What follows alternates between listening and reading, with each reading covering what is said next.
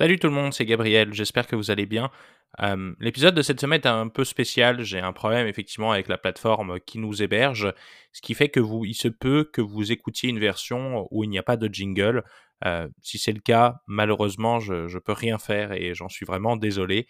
Euh, je vais tenter de régler le problème dans la semaine et en tout cas, je vous souhaite tout de même une très bonne écoute et merci pour votre compréhension. Salut.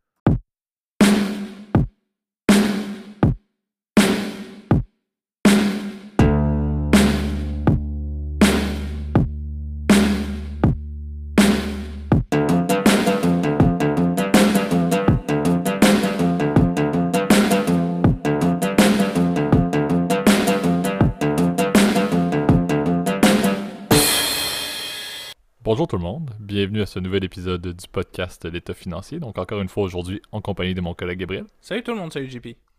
Et euh, pour ce nouvel épisode de la saison 4, euh, on vous sort deux, deux, beaux sujets, des sujets euh, fortement d'actualité. Donc on vous fait un au son de la cloche et un place au débat. donc vous allez le voir, on, le mentionne souvent, on, aime, on aime faire des sujets quand même assez variés et on a quand même une, une banque de sujets souvent déjà préparés. Euh, mais lorsque, comme ça a été que cette semaine et même depuis euh, même un petit peu plus qu'une semaine, il faut dire, il y a eu quand même des nouvelles assez notoires. Donc c'est un peu le but de nos deux sujets, des trucs extrêmement d'actualité.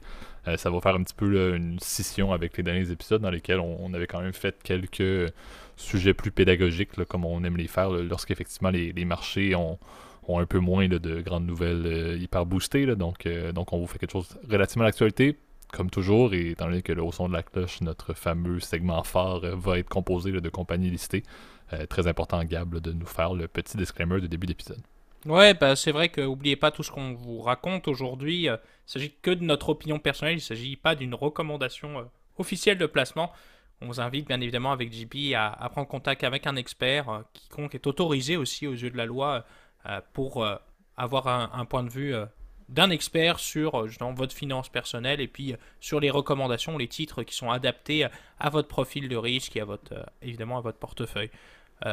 J'en profite pour vous remercier aussi pour, pour les écoutes qu'on a eues aussi ces dernières semaines. Là, je regarde à chaque fois les, les, stats à toutes les semaines, vous le savez, et je suis vraiment surpris. On atteint des, des, records en fait en niveau de, des écoutes. Alors c'est vrai qu'on le sait, des fois ça, ça bouge un petit peu là évidemment en fonction des semaines. Je pense qu'il y a aussi un, un facteur là, tu vois, par exemple avec les, congés. Euh, mais tu vois, par exemple, sur des moyennes mobiles, on est vraiment sur des, des, montants, euh, en tout cas, des, pas des montants, mais d'un nombre d'auditeurs euh, très important. Donc, merci encore pour votre écoute et puis pour votre fidélité. et ouais, très, vraiment très, très satisfait vraiment de, de, voir ces chiffres-là. je pense que JP, on est prêt du coup à lancer le, le jingle pour la première partie? Absolument. Donc, lançons ça, le au son de la cloche.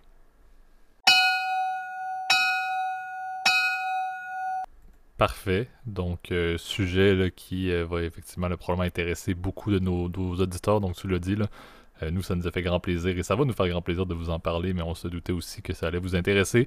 On veut parler de la nouvelle qui a eu lieu la, semaine qui vient de se terminer sur l'achat par Microsoft d'Activision Blizzard. on est respectivement en prémisse, bien évidemment, des, grands amateurs des marchés, des grands amateurs des compagnies de tech, mais également des jeux vidéo. Là. Donc, il y a un, aspect quand même assez notoire euh, lié au, branding et à la compagnie Activision Blizzard, on doit quand même se le dire, avec les, fameuses affiches, surtout le, la fameuse bannière massive qui est Call of Duty.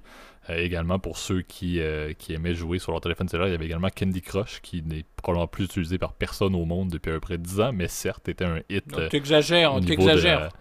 J'exagère peut-être, mais bon, ça fait quand même, il y a eu quand même une baisse de, un peu comme, euh, c'est quoi, Angry Birds, qui n'est pas lié à Activision Blizzard, mais bref, les jeux de, de, mobile ont été quand même marqués par Candy Crush et par Angry Birds, donc euh, Activision Blizzard avait vraiment, ou a, en fait, en tant que compagnie, un, impact vraiment énorme au niveau euh, de l'industrie des jeux vidéo ou des jeux plus généralement là, pour, pour applications ou pour téléphone, etc. la transaction qui a été annoncée présentement, c'est une somme de 68,7 milliards de dollars. Ça en fait, là, de mémoire, selon les stats qu'on avait vus, la plus grande acquisition dans le domaine des, jeux vidéo.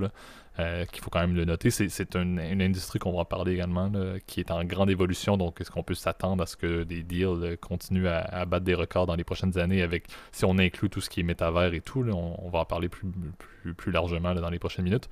Euh, mais c'est un, élément notoire, c'est un élément qui amène Microsoft, repose ça Microsoft sur l'échiquier plus général justement de l'industrie des, jeux vidéo et même, comme on l'a dit, de tout ce qui est métavers, etc.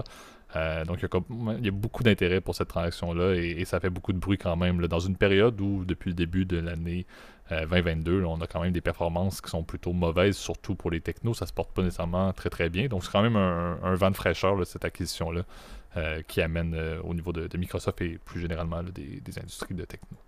Après, c'est une. C'est une transaction, je trouve, qui est intéressante et je te remercie, JP, d'avoir. C'est toi qui avais proposé le sujet. Euh, même si je dois t'avouer, j'y avais pensé en fait avant que euh, euh, tu m'aies appelé pour discuter des sujets.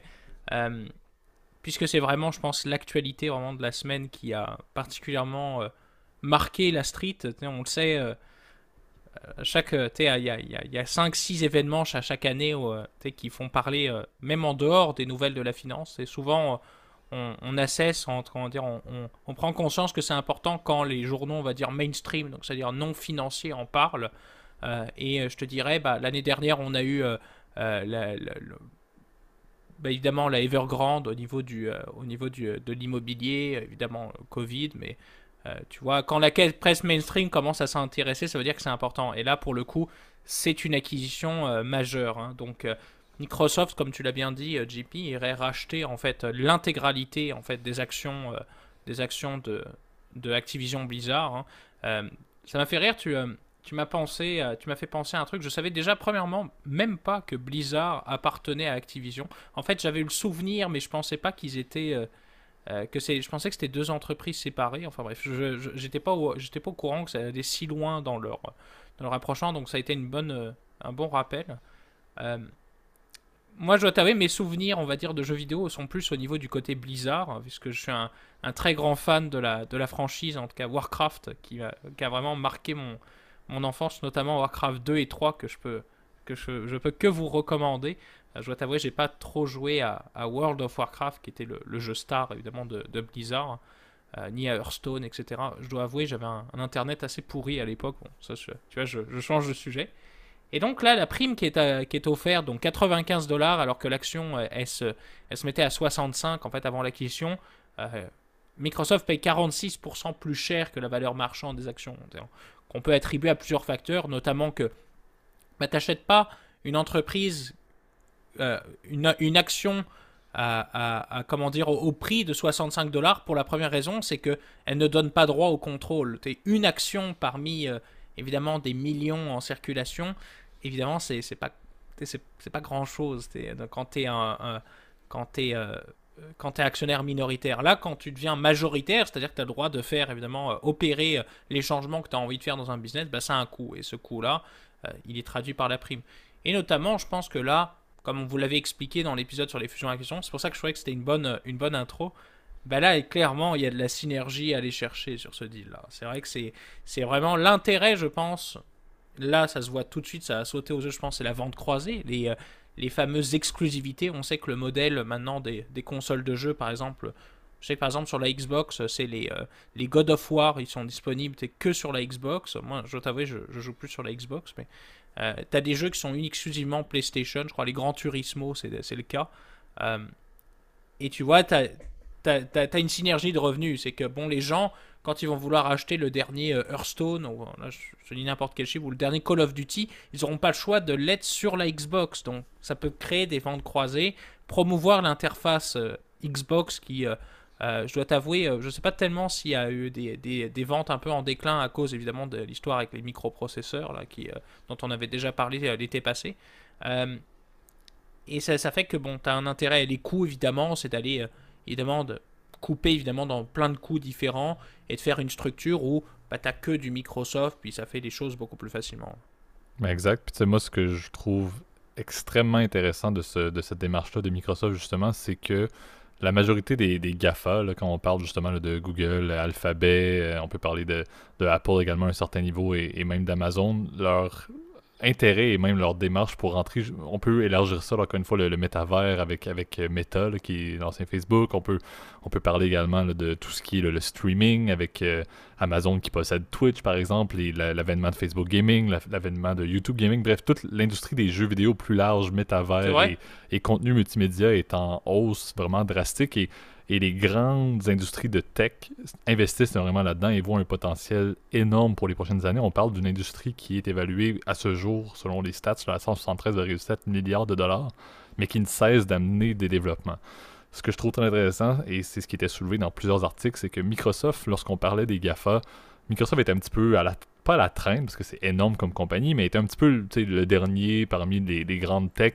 Les, possibilités de développement également de cette compagnie-là étaient un peu limitées sur, ben, tu oui, ils ont, euh, ils ont, ils, ont, la Xbox, comme on l'a dit. Oui, euh, ils ont LinkedIn. Ils ont fait des acquisitions qui font en sorte que bon, ils ont des revenus, mais il n'y avait pas grand-chose qui permettait de dire qu'il y a de la belle croissance au niveau de Microsoft. Et ce pied à terre qu'ils viennent de mettre vient vraiment, encore une fois, les ramener dans l'échiquier des grands GAFA. Alors, encore une fois, je trouve que ça, ça ramène bien évidemment euh, Microsoft, je crois, vont être comme le deuxième joueur ou le troisième joueur là, après l'acquisition dans le monde justement des, des jeux vidéo, là, où il y a qui disent vidéo ludique, bref, vous, vous m'excuserez les, les, euh, les, les, expressions. Là, non, mais, c'est le bon terme, c'est le bon terme, mais très franco-français, c'est pour dire. Euh, pour pas dire que tu étais dans le jeu vidéo, là. C'est le exact, terme mais, mais ça monte l'ampleur, justement. Le Microsoft serait troisième, je pense, à l'échelle mondiale, derrière le Tencent et Sony maintenant, de par cette démarche-là. Puis c'est ce que je trouve intéressant, c'est que ça amène vraiment une, remise en, position très intéressante de Microsoft. C'est un investissement, comme tu l'as dit, qui euh, montre également la, stabilité financière de Microsoft. De par, tu pourras faire des détails, mais la transaction en espèces, donc ça montre les reins solides de Microsoft, on s'en doutait, qui, est une compagnie qui a des revenus assez notoires depuis assez longtemps sur des ce qu'on peut appeler des vaches à lait. Ça fonctionne très bien en termes de rémunération. Euh, mais j'avoue que j'avais beaucoup d'intérêt et je le vois des deux côtés. Un, Microsoft se repositionne dans une industrie qui est vraiment ciblée comme étant l'avenir et on l'a vu dans l'ensemble, comme on l'a dit, des grandes compagnies de tech. Et également pour euh, Activision Blizzard, c'est aussi une manière de relancer justement leur studio. On pourra en parler brièvement, mais c'était un studio qui était quand même éclaboussé, comme plusieurs studios de jeux vidéo, on, s'entendra, euh, mais qui était éclaboussé par un scandale, encore une fois, beaucoup euh, de, plaintes au niveau de situations de harcèlement sexuel qui étaient euh, dénigrées au niveau de qui étaient mentionnées et, mis au jour au niveau de ce studio-là, avec un PDG qui euh, agissait présentement au fait de mettre ça un petit peu sous le tapis. Donc on, avait quand même un studio qui continuait à produire des Call of Duty, qui par les Warzone de ce monde, etc. je, ne joue pas particulièrement à ça, mais c'est quelque chose qui fonctionne extrêmement bien, que je crois qu'on peut acheter, on peut mettre un maximum d'argent pour avoir des beaux, euh, des beaux packages, puis des beaux skins, puis des beaux je sais pas trop quoi. Là. Euh, fait que ça fonctionne super bien, mais il y avait quand même une certaine perte de, vitesse au niveau du développement de nouveaux jeux vidéo par Activision Blizzard. Donc ça, cette, ce studio-là s'assoit un petit peu sur ses lauriers. Et en plus de ça, il y avait des sorties publiques euh, qui venait euh, fortement entacher la manière dont la compagnie était gérée. Donc je trouve que ça ramène des deux côtés beaucoup de bénéfices, tu l'as dit, des, des, synergies assez notoires. Euh, mais moi j'aime beaucoup ça. J'avoue que je suis un grand fan de l'industrie des jeux vidéo plus largement, du streaming, etc. De voir justement la trame que ça a depuis quelques temps, de voir les Twitch de ce monde, comme je dis, les YouTube Gaming puis les Facebook Gaming se compétitionner. Je trouve ça intéressant de voir justement Microsoft qui continue de faire des pas dans la bonne direction selon moi, qui continue de vouloir euh, investir dans le, le, métavers qui est un petit peu le, nouveau truc trendy, si on peut se le permettre. Euh, donc j'avoue qu'il y a beaucoup de il y a beaucoup de belles nouveautés. C'est, vraiment une belle relance. Selon moi, ça met un peu le vent dans les voiles pour Microsoft. Et on le dit aussi, euh, ça fait du bien en début, en début 2022 d'avoir justement cette annonce-là au niveau des techs parce que la performance était vraiment en deçà des attentes depuis les dernières semaines. Euh, donc, je ne dis pas que ça va ramener le, courant dans la bonne direction pour les, industries de techno, mais encore une fois, ça amène le fait que là où tout le monde dit qu'il peut y avoir une bulle, là où tout le monde va mentionner que les technos ont atteint un, niveau de, surperformance assez notoire, mais il y a encore du potentiel de développement, il y a encore de l'intérêt pour les actionnaires d'investir dans des compagnies comme Microsoft qui ont des, des, des cours boursiers absolument épouvantables, on va se dire les vraies affaires. Euh, mais c'est quand même rassurant de voir des grosses compagnies tech euh, faire des démarches dans le bon sens, dans une industrie qui, on pourrait s'en reparler, Gab, dans 10 ans, et est-ce qu'on va continuer à parler du streaming, du métavers, etc. Selon moi, oui, mais on sait pas. On s'entend, c'est tout nouveau d'une certaine manière au niveau du métavers. Il y a beaucoup de, hype en anglais, mais est-ce que ça va vraiment se, valoir? Ça va être très intéressant de suivre, mais en tout cas, c'est pas les capitaux qui vont manquer.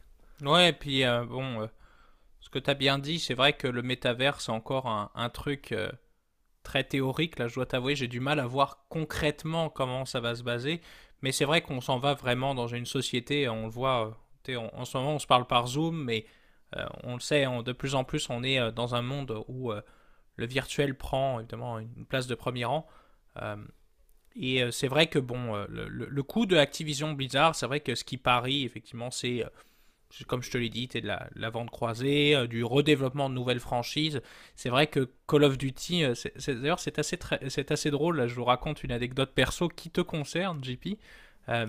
J'ai le souvenir qu'on on jouait à la console il y a quelques il y a, il y a, en fait il y a à peu près un an en fait on, réfléchissait en fait à l'époque euh, on, tournait déjà le, podcast mais on, réfléchissait. Je me souviens des sujets j'étais venu chez toi. Et qu'est-ce qu'on s'est dit? FIFA on y a joué 50 50 000 fois et puis du coup on s'est dit bah tiens on, a ressorti les les manettes et on a joué au vieux Call of Duty donc les me souviens des Modern Warfare 2, Modern Warfare 3, euh, Black Ops, c'était la belle époque. Euh, même si tu vois, à l'époque, j'avais pas, j'avais pas de console, donc euh, j'ai pas connu ces, ces joies-là à l'époque où elles sont sorties.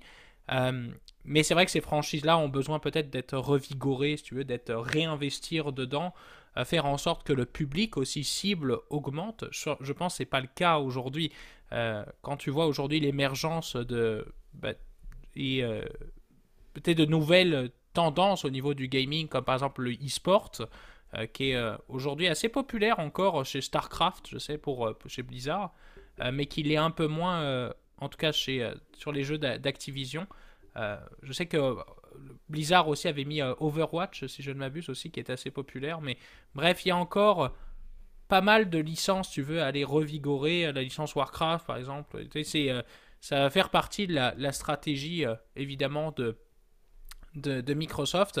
Je pense que tu, tu l'as bien mentionné aussi, puis je, veux juste revenir là-dessus sur la euh, sur l'affaire évidemment des, harcèlements sexuels, des méconduites sexuelles euh, qui, a, lieu euh, évidemment pour, pour Activision Blizzard. C'est vrai que ça a eu un impact sur le prix de l'action depuis, depuis quelques temps déjà, quand tu vois que bah, l'action a pris vraiment un, coup dans l'œil en fait depuis, depuis quelques mois, si je ne m'abuse. et bah, c'est clair que ça, ça, contribue, si tu veux, à faire que l'action est, relativement attractive. Euh, ce qui est intéressant, c'est que le nombre de fois, et là je vais utiliser un ratio financier, vous m'excuserez, euh, chers auditeurs, vous connaissez mon appétit, euh, évidemment, pour les, pour les, les, transactions, le MA de manière générale. la, Microsoft achète Activision pour à peu, près 17,5 fois son EBITDA. bon, pour, pour simplifier, c'est les revenus moins les dépenses. L'EBITDA, c'est un peu comme le, le profit avant les intérêts, l'impôt et l'amortissement. D'ailleurs c'est la traduction en anglais. Et en fait, cette métrique-là, ça veut dire en gros qu'ils les achètent pour pas très cher en fait. À, 17,5 fois les bidas, c'est normal entre guillemets. Tu as certaines compagnies qui vont aller se transiger dans ce secteur-là à 23, 23, 24, 25 fois les bidas. Donc c'est relativement attractif, même en payant euh, euh, quand même 95 dollars par action versus, 60, euh, versus le, prix, le prix qui était évidemment avant, qui était aux alentours des 65 dollars. c'est relativement, relativement attractif, tu vois. L'action a été par le passé au-dessus des 90 dollars, voire au-dessus des 100 dollars. Donc tu as quand même, entre guillemets, un intérêt, je pense, pour les actionnaires de, Blizzard, vraiment d'accepter l'offre. Bon, ce ne sera pas pour tout de suite. On sait que ça prend du temps hein, faire une transaction de entre le vote, entre pardon le l'annonce et le vote et la mise, la, fusion effective. Euh, ça peut prendre des années. Là, on, sait que bon, dans cet, environnement-là, il va falloir au minimum compter un an à un an et demi le temps que tout se finalise. D'abord que les actionnaires d'Activision acceptent l'offre, que les actionnaires de Microsoft l'acceptent aussi, même si les probabilités qu'il y ait un refus soient proche de zéro, étant donné que euh, Microsoft a littéralement plus de 130 milliards de dollars en banque, rien qu'en banque et en, investissement à court terme. tu vois, j'étais allé regarder euh, euh, les, derniers chiffres. Là. Donc c'est complètement fou. Là, tu vois, ils ont 131 milliards très exactement là, de, d'argent en banque. Donc c'est vraiment pas compliqué pour eux. C'est rien, limite, là, le, le, montant, les montants dont on parle. Même si bon, pour nous, évidemment, comme un des mortels, euh, j'aimerais avoir ça un jour dans mon compte. Seul l'est pas, malheureusement. Euh, donc, euh, tu as évidemment un intérêt évidemment, qui, est, qui est, qui est intéressant pour cette transaction-là. Et puis c'est sûr que pour le coup, il va falloir qu'on le suive. On va attendre toutes ces décisions-là avant évidemment de se donner là-dessus. Mais l'impact quand même, c'est que le prix de l'action a été monté aux alentours des 82 dollars par action euh, lors de l'annonce, voire à un, moment, je crois, à 85. Ce qui fait que le marché attend que cette transaction-là va se compléter de manière avec des probabilités assez élevées. Hein. donc je pense que ça va, ça va passer normalement sans trop de problèmes, étant donné qu'en plus c'est un gros qui achète un petit. Et Microsoft, bah, on sait qu'ils sont inarrêtables. C'est un, business évidemment incroyable. Exact. faut voir le bruit. Comme je dis, le seul point qui reste à voir, si ça a été confirmé présentement par Microsoft qu'il n'allait pas avoir de demande pour que le PDG euh, se retire. donc, M. Euh, Bobby Kotick, qui est à la base, justement, je pense qu'il y a une pétition des employés euh, d'Activision Blizzard pour qu'il quitte à cause justement de sa gestion de tout ce qu'on parlait lié au harcèlement. Donc, le fait que, comme tu l'as dit, Gab, la, transaction de, de fusion-acquisition n'est pas réglé imminemment, qu'il y a beaucoup de démarches, qu'il y a beaucoup de votes à faire. C'est certain qu'est-ce qu'il pourrait y avoir une révision à un certain point du fameux prix de 95 Est-ce que le titre de l'action pourrait encore être appelé à fluctuer? On sait que souvent il y a une certaine convergence. Euh, du prix de, l'action vers le, bien évidemment le prix de l'acquisition. Euh, mais je pense qu'il y a encore beaucoup de volatilité possible, surtout comme on l'a dit, qu'il y a du bruit euh, bien au-delà de, la fusion-acquisition, bien au-delà de la performance et des activités opérationnelles courantes de, de, Blizzard. Donc, donc quand même intéressant à suivre, intéressant juste pour la transaction bien évidemment, mais aussi de voir quelle va être la trame de Activision Blizzard dans les prochaines, prochaines semaines, prochains mois d'ici à, dans la mesure où tout se passe bien, les votes sont effectivement favorables à ce que la transaction lieu. Oui, j'ai juste une dernière annonce à faire et après je, te laisse lancer le jingle. Euh, tant que Edge of Empire reste dans le catalogue évidemment du nouveau Microsoft Games, je serai content. Ouais, ouais je tu l'as dit, c'est genre de voir, parce que ça c'est encore une fois pour faire une dernière astérix dans, sur ce, dans le segment, mais on s'entend les jeux vidéo, là, à un certain point d'une année à l'autre, on est des grands fans de FIFA, mais d'une année à l'autre, malgré les nouvelles consoles, malgré les nouvelles gens, je veux dire, entre écouter le, PSG à la télévision ou jouer avec le PSG sur FIFA 22, c'est le même visuel. Donc, jusqu'où est-ce que les limites peuvent se projeter Qu'est-ce qui peut amener du renouveau dans le jeu vidéo C'est ce qui va être intéressant de voir justement la, la ligne va être mise où maintenant, alors qu'on s'entend qu'entre un Xbox 360, un Xbox One et le Xbox, je sais même plus c'est quoi, le série X ou whatever, le, nouveau. Euh, oui, les graphiques sont mieux, mais en tant que tel, il n'y a pas forcément une grande différence au niveau de l'expérience et au niveau des jeux.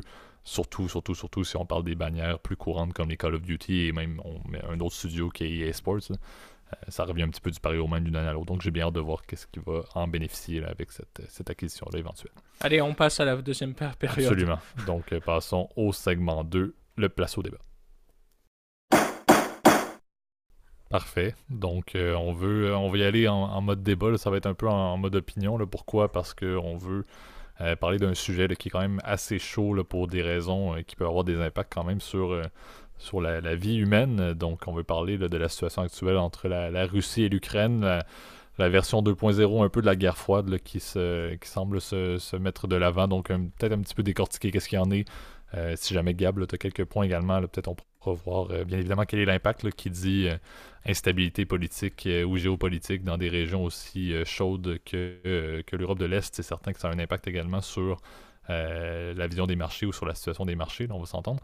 mais je pense qu'on peut quand même essayer de démystifier un petit peu qu'est-ce qui amène justement Vladimir Poutine à, camper des, des, dizaines de milliers de troupes à la frontière entre la Russie et l'Ukraine et qui, de l'autre côté, amène bien évidemment des pays de l'OTAN à envoyer des ressources assez épouvantables en termes d'armement vers l'Ukraine, encore une fois, un petit peu comme on l'a dit en mode guerre froide. Donc, les, euh, donc les, Américains, on parle beaucoup, je crois, il y a les Américains, l'Allemagne, la France, la Grande-Bretagne qui sont euh, quand même assez assez euh, au niveau de en avant avec cette, démarche-là. Donc peut-être démission un petit peu qu'est-ce qu'il y en a? J'ai lu beaucoup là-dessus, donc on pourra en faire, mais peut-être Gab, si tu veux amorcer un peu l'état des choses, l'état des lieux présentement dans, cette folie qui, euh, qui nous guette euh, éventuellement, on se le cachera pas. Bah, ce serait bon peut-être de rappeler un peu de qu'est-ce qui se passe en Ukraine. Hein. C'est vrai que la situation aujourd'hui est assez, euh, assez compliquée parce que ça fait maintenant un peu moins de 10 ans, ça date de 2014, la situation qu'on connaît aujourd'hui.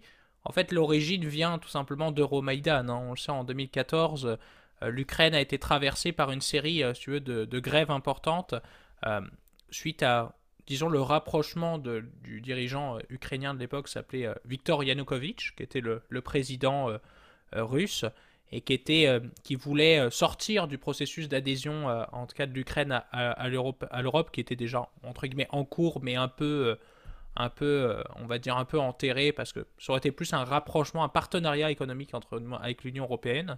il avait mis fin évidemment à, ce, ce truc-là pour plutôt choisir de se rapprocher bah, du, du grand frère, on va dire, de l'ancienne ancienne URSS qui a, rappelons-le, disparu en 1991.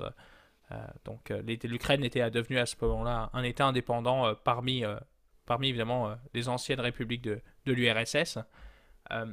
et la situation est fait que, bon, on connaît, on sait que Yanukovych a été renversé par Euromaidan. Euh, il y, a, monsieur Yushchenko, je crois, qui, a pris, a, comment dire, avait repris, Petro Porochenko, qui avait repris le, euh, le pouvoir, donc qui avait été élu président.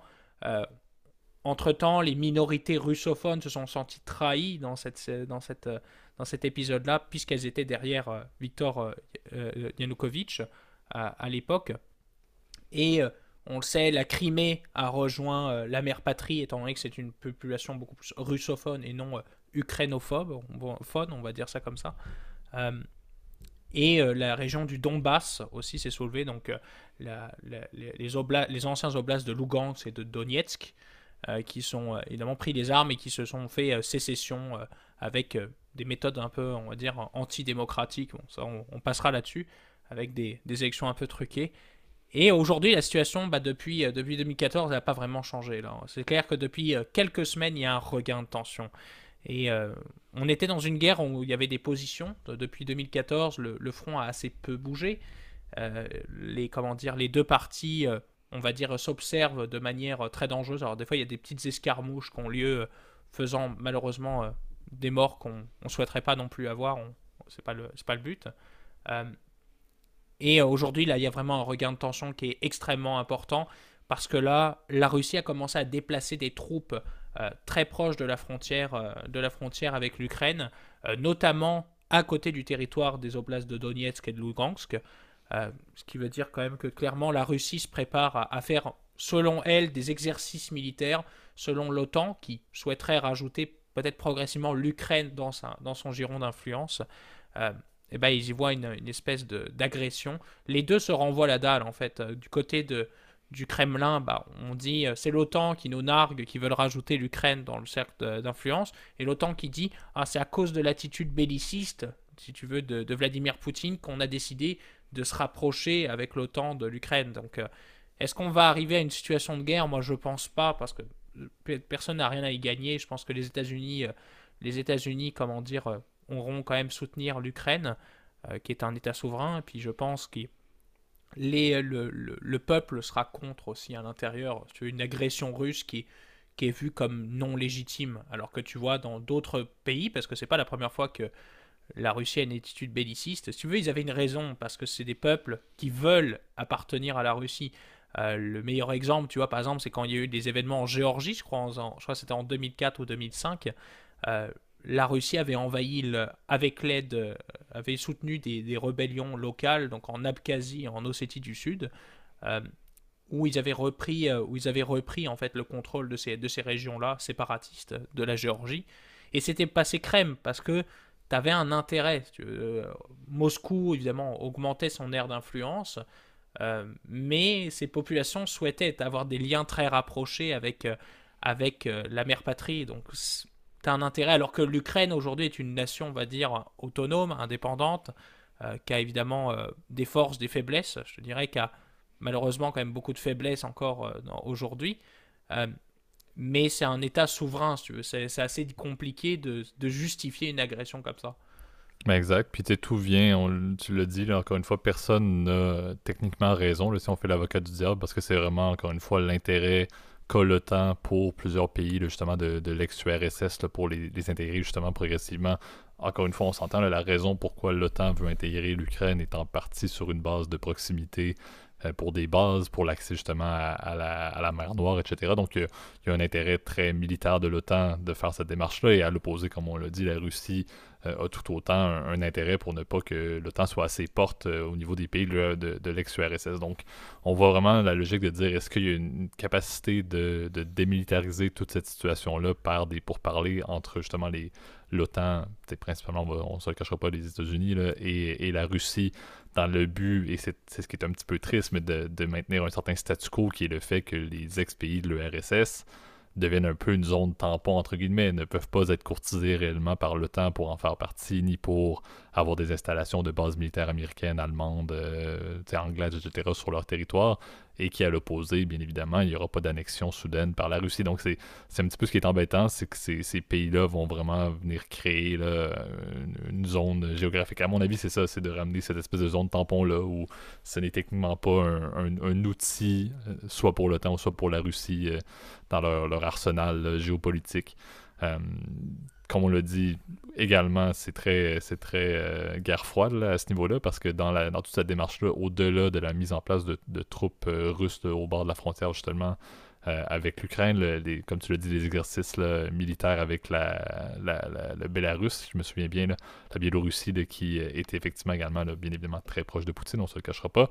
Euh, il y a également un rapprochement de Poutine avec des pays qui sont contre l'Ouest ou plus généralement contre les États-Unis. Donc il y a eu, si je me souviens bien, j'ai vu des, de l'information au sujet d'avions diplomatiques russes qui faisaient des allers-retours entre entre autres le Venezuela et Cuba dans les dernières semaines. Euh, justement là, pour essayer de. Ça, ça rappelle un petit peu la, fameuse crise des missiles à Cuba, etc. donc, donc, ils viennent jouer pour, encore une fois, mettre un peu de stress et inquiéter les États-Unis, non seulement, plutôt que d'avoir une crise à l'international en Europe de l'Est, mais pourquoi ne pas également avoir des tensions qui euh, existent tout proche de la frontière américaine. On s'entend que Cuba est un exemple assez notoire, mais on peut également le mentionner avec le Venezuela. Donc, euh, il y a quand même un, intérêt de voir si les, Il y avait également le Nicaragua d'ailleurs qu'il faut soulever. Bref, et la Chine, étant que Poutine va participer à la cérémonie d'ouverture des Jeux Olympiques. Bref, donc c'est concrètement le monde communiste ou ex-communiste qui se, monte un peu dans toute cette situation-là. Donc, on, est vraiment à, la porte d'une guerre froide 2.0, mais qui peut se régler euh, et c'est ce qui a eu lieu quand même depuis le, du mon courant de la dernière semaine, des pourparlers euh, diplomatiques dans le but justement. Et, et, on se cachera pas, selon moi, c'est littéralement ça. C'est de faire une, marche arrière, d'éviter justement que les Américains continuent d'armer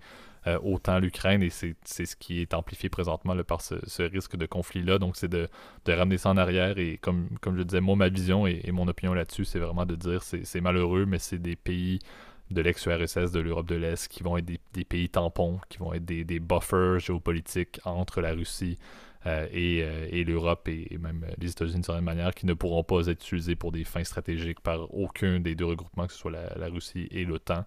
Euh, et si c'est le cas, ben, c'est probablement une discussion qui, on va s'entendre, va être temporaire. S'il y a un, retour en arrière, ben ça va, on va en parler encore pendant quelques temps. C'est c'est ce qui est le problème, et c'est un problème éternel, c'est l'ex-URSS va rester un, débat complet parce que c'est après les, fameuses guerres qu'on connaît tous que ça. Poutine va toujours dire qu'il y avait un, certain retour là, des, des Américains, entre autres, pour essayer d'aller obtenir ces pays-là au fur et à mesure. Euh, donc bref, je pense que c'est quelque chose qui va être toujours axé sur des tensions, ça ne va pas, ça ne va pas se réduire, mais si on peut justement éviter à ce qu'il y ait justement 100 000 soldats russes qui, qui, euh, qui font une invasion en Ukraine, je pense qu'on s'en porterait quand même beaucoup mieux. Et pour ça, ça prend quoi? Ça prend M. Blinken euh, au niveau des États-Unis et également M. Biden à un certain niveau euh, qui trouve une manière, de, faire des, pourparlers suffisants et, encore une fois de trouver des concessions qui sont adéquates pour une période X parce que c'est sûr qu'il y a une date X à laquelle cette situation-là va revenir, mais idéalement, on ne va pas se retrouver avec des tensions dignes de la guerre froide. Outre le fait que si ça a lieu, ça va faire une bonne base pour un futur sujet d'un Call of Duty Activision Blizzard euh, éventuel. C'est peut-être le seul lien qu'on peut faire entre les deux segments, mais, mais c'est triste effectivement. Et on le dit souvent et on, en parle encore une fois juste pour démystifier le sujet puis donner un peu notre avis, mais on s'entend, au Canada, ça nous impacte peu, entre guillemets, dans le sens où on n'est pas. Je réaliserais même pas c'est quoi être en Ukraine présentement quand ta vie est fondée sur le fait que tu es littéralement un tremplin entre l'OTAN et la Russie à nouveau, comme l'a été euh, bien d'autres pays à l'époque. Après, je pense que oui, au Canada, ça ne concerne pas, mais en Europe, ça concerne énormément. Pour une raison principale, c'est le gaz. Parce qu'on se souvient, l'Ukraine est la voie évidemment royale, évidemment, du, comment dire, du, gaz européen. Et l'Ukraine charge en fait un tarif en fait par, par unité de gaz naturel qui passe par les gazoducs. donc souvent la Russie a joué veux, les menaces avec justement cette, cette tentation de couper le robinet du gaz et augmenter les prix, si tu veux, à l'exportation. Donc euh, le conflit en Ukraine, si tu veux, est encore un problème aussi économique. Et je te dirais ce, côté euh, euh, du chantage, évidemment, de, de, de, la Russie, évidemment très inquiétant. Et bon, alors, parmi ce que diront les droitards, comment dire, qu'on peut qu'on peut croiser, on va dire, dans notre vie de tous les jours. Ils nous diront, oui, euh, la Russie, au moins, ils sont forts, etc. Enfin bon, leur acte est quand même complètement contraire au droit international. Je dirais, ils ont une attitude. Euh, en fait, depuis l'arrivée du, euh, du ministre actuel des Affaires étrangères russe, qui est là depuis 2004, en fait, c'est pas étonnant, qui est M. Sergei Larov, qui est, probablement l'homme, un des hommes les plus puissants du monde, mais que personne ne connaît. Sergei Lavrov, c'est le, le confident de Vladimir Poutine. Et si tu penses que Poutine est puissant, cet homme-là, c'est son, disons que c'est son stratège. Donc, euh, c'est pour te dire, on va dire, la, puissance de ce type-là par rapport à un Anthony Blinken que tu viens de me mentionner, qui, c'est malheureux, mais lui, il est, soumis évidemment à un diktat, on va dire, démocratique, hein, qui est la voie, euh, la voie des et les urnes. Donc, euh, et, aussi très temporaire également par rapport à monsieur en Russie, on se cachera pas. Voilà, je pense que Lavrov, il, sera, il, il aura temps de mourir une deuxième fois que Blinken sera euh, que ce sera peut-être le petit-fils de Blinken qui sera, euh, qui sera, euh, qui sera secrétaire d'État américain. Donc bref, c'est, un, un autre paradigme aussi. Hein. Et c'est vrai qu'on voit évidemment cette, dans cette opposition-là, encore une fois, cette, cette, logique de bloc qui se crée. Hein. Donc on l'a bien dit, hein, l'URSS, on se souvient, en fait, avant la chute du mur et la chute du, du communisme dans les années 90, on sait que avant, l'opposition se faisait principalement entre bah, l'Occident, donc l'OTAN, et le pacte de Varsovie. Aujourd'hui, c'est un peu différent. On voit qu'il y a beaucoup plus de blocs qui se jouent en, surface. Je vais t'en donner quelques-uns. Évidemment, l'OTAN, c'est le principal, je pense, les, puissances occidentales, on va l'appeler comme ça. L'Amérique du Sud, de manière très générale, est incluse évidemment dans ce bloc-là. Euh, je dirais les non-alignés, ce sera plutôt les États africains qui, malheureusement, sont un peu au, au rang, tu veux, en marge, évidemment, de, de la comment dire euh, de cette logique multipolaire. La Russie qui a bien sa sphère d'influence et tu l'as bien dit, euh, la Biélorussie en fait partie, mais aussi d'autres États, on va dire, euh, qui sont assez complaisants, si tu veux, avec l'argent offert par le Kremlin. le Moyen-Orient, qui là aussi est divisé entre le bloc sunnite et le bloc chiite. Israël, qui est un peu tout seul. Et évidemment la Chine, tu vois. Et cette, on assiste en fait à un espèce de, monde multi-bloc qui euh, ressemble un peu en fait ressemble un peu à ce qu'on a connu en fait pendant la guerre froide. Mais là on est dans une logique qui est un peu différente. C'est que ces, différentes parties elles n'ont pas les mêmes intérêts. On sait que Poutine lui ce qui, ce qui c'est d'aller vendre son gaz puis de disons affirmer euh, la puissance si tu veux euh, culturelle en fait de la Russie, surtout dans sa, dans sa sphère d'influence. Reconstruire l'URSS, c'est un peu le paradigme. Euh, alors que tu vois, les Turcs, par exemple, c'est reconstruire l'Empire ottoman avec, euh, par exemple, leur proximité avec les Azéris, par exemple. On l'a vu dans la guerre du, au Karabakh il y a, quelques, il y a un peu plus d'un an maintenant. Euh, la Chine, qui, bon, on, on, passera pas plus de temps là-dessus, je pense qu'on a fait assez d'épisodes là-dessus, mais bon, c'est une nouvelle route de la soie, on sait que c'est c'est l'influence partout dans le monde de la, de la Xi Jinping policy.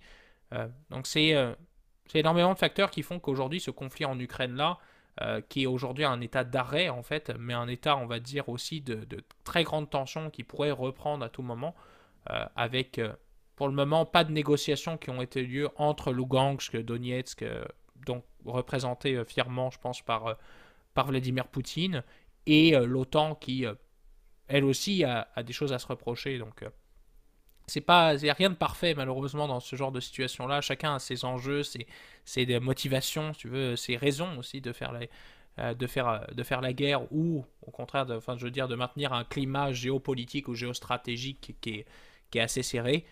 La question est de savoir combien de temps ça va durer. Est-ce qu'on va être capable de, de faire la paix qui est nécessaire dans cette région-là et si intéressante et particulière qui est, est l'Ukraine, qui est un pays euh, peut-être qui est vu euh, par beaucoup de gens comme assez plat, je dirais, mais qui est un pays qui a une histoire euh, très riche et malheureusement très triste aussi, hein, qui est On le sait, ils ont connu évidemment la pire catastrophe nucléaire de l'histoire, donc Tchernobyl, Mhm.